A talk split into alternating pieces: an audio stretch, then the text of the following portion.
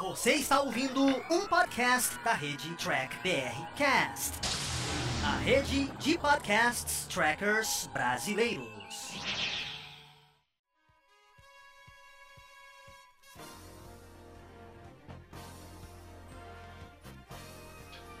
Olá, humanoides! Tudo bem com vocês? Aqui estamos começando mais uma versão em podcast aqui dos vídeos do Diário do Capitão. Esse é o programa Batata Diário, lá do Batata Espacial, que o Carlos apresenta. Ele sempre traz aqui um review e uma análise diretamente para você. Lembrando que esse podcast você também encontra em vídeo lá no canal do YouTube do Diário do Capitão. Então não se esqueça de curtir e compartilhar esse vídeo se você gostou. Se não gostou, claro, deixe aqui o seu comentário gente continuar essa nossa discussão. Sem mais delongas, vamos ao nosso review do nosso amigo Carlos. Fala, gente amiga, tudo bom? Eu sou Carlos Lose e este é o Batata Diário, o seu programa de dicas do Diário do Capitão. E hoje nós vamos voltar a falar de Jornada nas Estrelas de Discovery, né? Estamos na terceira temporada, no quarto episódio, intitulado Não Me Esqueça.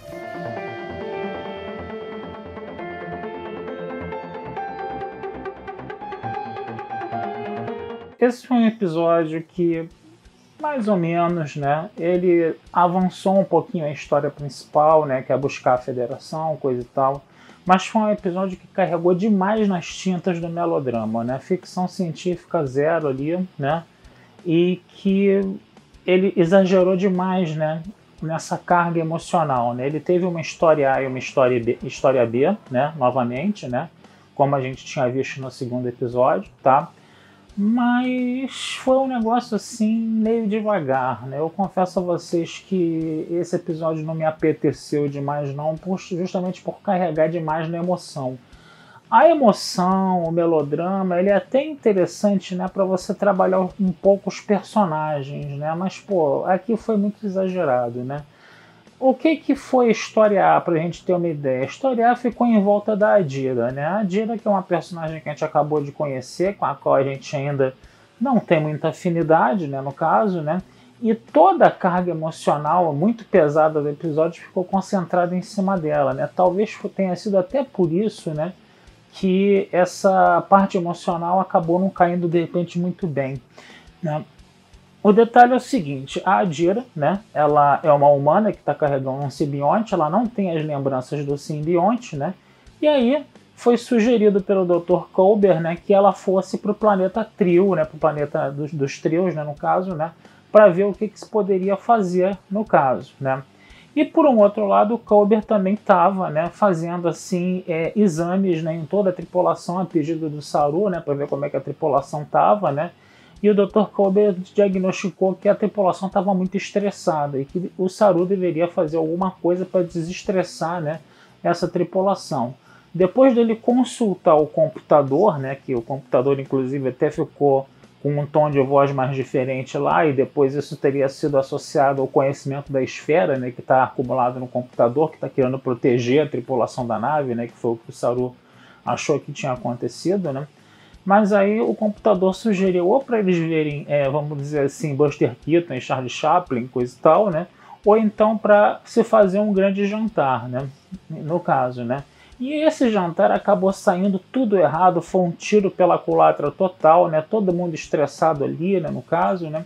Mas foi interessante, né? Porque depois a Tilly conversou com Saru, Stamets também, que tinha sido grosseiro com a Tilly, né? Acaba pedindo desculpas a ela, coisa e tal, né? E é interessante a gente perceber também que depois o Saru acaba, né? É, botando as pessoas para ver Buster Keaton no caso, né?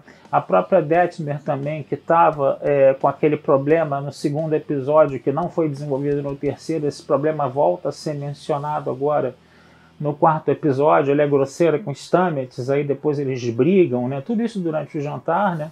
E depois essas pessoas elas vão se entendendo, né? O Stamets faz a, as pazes com a Tilly, o Stamets faz as pazes com a Detmer, né? A Tilly vai lá, né, vamos dizer assim, dar uma força para o Saru que tinha tentado fazer, né, é, vamos dizer assim, desestressar um pouco mais a tripulação, né, e depois ele consegue, né, com a exibição do Buster Keaton no hangar do, do, da, da nave, né. Então o que, que acontece? Foi uma parte onde novamente se trabalhou, né, a tripulação da Discovery, né, sem a presença da Michael Burnham, né? Toda vez que isso acontece, na minha modesta opinião, eu acho que o episódio melhora, né? Porque os outros personagens têm, vamos dizer assim, uma chance de aparecerem mais, né? É, quando a, a, Michael não está por perto, no caso, né? E ela acabou indo, né, junto com a Dira para o planeta Trio, né, no caso, né? E foi um episódio também nessa história B, né, que eu estou falando, nessa história do Saru, coisa e tal, né? Que o Colbert apareceu bastante, que também é um bom personagem da série, entendeu? Que nem sempre é muito bem aproveitado. Então ele aparece nessa nessa nessa história B aí no caso, e eu confesso a vocês que achei a história B melhor do que a história A no caso aí, tá? Agora na história A, o que que acontece, né? Quem iria com a Dira para o planeta ia ser o Kober, né? Mas o Kober, né, falou, né, que a Michael tinha que ir com a Dira, aquele negócio todo de você dar um protagonismo para Michael, que não sei o quê. Que a Michael seria uma espécie de apoio emocional para a Dira. Quando eles chegam no planeta Trio, os trios lá todos educadinhos, todos receptivos, né, com bastante cortesia, não sei o quê. Só que o que, que acontece? Quando eles descobrem que a Dira é uma humana que está carregando um simbionte, né? eles acham aquilo uma aberração, coisa e tal, não sei o que, né? Aí as más línguas já vão dizer, né, que é mais uma coisa que está sendo esculachada pela Era Kurtzman em Jornada nas Estrelas, que agora é a vez de, dos trios, foi a vez dos trios serem esculachados, né? Que botou toda essa coisa da, da união entre simbionte e hospedeiro de uma forma muito ritualística, muito religiosa, né? Com esse fundo religioso, esse negócio todo, né? Mas no final das contas, o que acontece? A Michael desceu, né, junto com a Dira, né? Esses trios acabaram, é, a líder desses trios acabou falando que, ela, que eles tinham que ela, as duas tinham que ir embora, né? E de repente o que, que acontece? Né? Vão tentar arrancar o simbionte à força né, da Adira, né? O, um dos trios tenta que vai querer arrancar o simbionte à força da, da Adira, né? E aí a Michael dá umas porradas lá no, no, no, nos trios lá, dá uns tiros de phaser lá nos trios. Quer dizer, a Michael ela desce para quê? Para fazer essa parte de ação né, do episódio. Só que um dos trios, né, achou que a Adira poderia ser, vamos dizer assim, a salvação da espécie deles, porque durante a combustão muitos trios que tinham capacidade de receber hospedeiros morreram, esse negócio todo, né? E aí esse trio acaba levando a Michael e a Dira para uma caverna onde tem uma espécie de lagozinho, né, onde o trio mergulha e ele consegue ter contato com seu simbionte, que foi o que a nossa Adira acabou fazendo, né? Só que aí na hora do, desse processo a Adira sofreu uns tremeliques lá, afundou, afundou no lago e desapareceu e aí a nossa Michael teve que mergulhar no lago, né, para achar a Dira, encontra a Dira Aí tem uns filamentos lá que querem se ligar à Dira, né? Que são esses filamentos que justamente vão fazer esse relacionamento da Dira com o simbionte.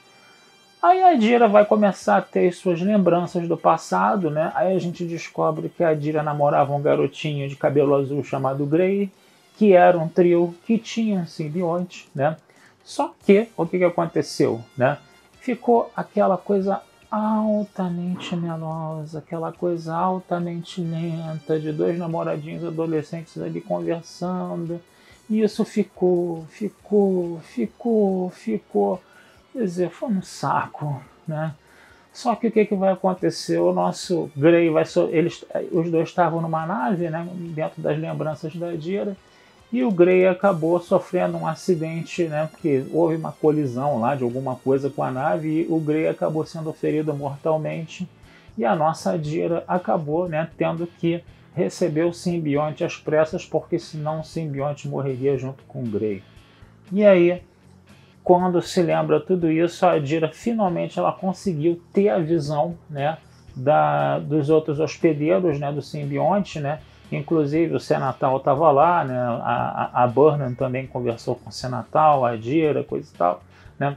E aí, né, finalmente a Dira começa a ter suas lembranças né, dos, do, do, do, dos hospedeiros passados, né, no caso. Né? E quando elas sobem a nave, né, é, a Adira já tinha as coordenadas de onde está a federação, né, que o Senatal, as lembranças do Senatal passaram para ela, ela entrega para a Borna, né, e o episódio termina com a Dira lá tocando violoncelo, né? Com o namoradinho dela lá ajudando ela a tocar violoncelo. Quer dizer, foi um negócio, sabe, um pouco maçante nessa história A, né, no caso. Né? Eu, eu, como falei, né, achei a história B muito interessante. Né? Agora, mais algumas observações rápidas com relação ao roteiro. Né? O que, que eu posso falar desse roteiro? Não está me parecendo que a gente está vendo uma história de 13 episódios agora, uma grande história de 13 episódios, tá? Você tem essa história principal que é a Discovery atrás da Federação, tudo bem, coisa e tal, mas cada episódio de Discovery que a gente está vendo até agora consegue ter uma história independente, episódica, né? E isso eu confesso a vocês que eu tô achando bacana, né, nessa série, né? Porque não tá aquela coisa de você ficar vendo pedaços de filme a cada episódio ter que esperar, né? Quer dizer, cada episódiozinho tem o seu arco, que a sua história que começa e termina, né? Que corre junto, né, com a história principal que é buscar a federação, né? Isso eu achei uma coisa interessante que os roteiristas estão fazendo. Agora, uma coisa que é uma constante em Discovery, né, nesses episódios, né, são esses diálogos mal escritos que realmente eu confesso a vocês que eu não consigo entender por que, que tem esses diálogos tão esquisitos em Discovery, né? E esse negócio é complicado, por quê? Porque você vai vendo os episódios passando, você vai vendo os roteiristas mudando e esses diálogos complicados continuam, né? Isso que eu acho esquisito né, nessa série, né? Por exemplo, na cena do jantar, né? Tilly falando que vomitou em cima de um telarita na hora que as pessoas estavam jantando. Ou então a Detmer começar a falar que não conseguia limpar o sangue dos Stamets, coisa e tal, né? Numa espécie de jogo lá de, de, de, de palavras que eles estavam fazendo, que um negócio estranhíssimo que nem foi apresentado para o público, né? Então essas coisas esquisitas é que minam a série, entendeu? E, e é, muito em cima desses diálogos, né? Desses episódios, né? Então Discovery ainda não conseguiu se livrar desse problema, entendeu? E eu não sei o porquê disso, né? Mas bom, paciência, tá? Então é isso, gente. Vou ficando por aqui, desejando a vida longa e próspera, tá? Esse texto vai estar lá na Batata Espacial, né, da análise desse episódio, tá? E não deixem de curtir, compartilhar e comentar o Diário do Capitão nas redes sociais, que essa ajuda de vocês sempre é muito bem-vinda, tá certo? Um abração, fui e até e vocês acabaram de escutar mais um podcast do Diário do Capitão. Lembrando que a versão em vídeo você encontra lá no YouTube. E para mais podcasts de Jornada nas Estrelas, entre e acesse Trek BR Cash, uma fusão dos podcasts trekkers brasileiros. Lá você vai encontrar podcasts Sessão 31, Nova Frota e Diário do Capitão. Ou procure no seu aplicativo favorito. Um muito obrigado, até a próxima e engage!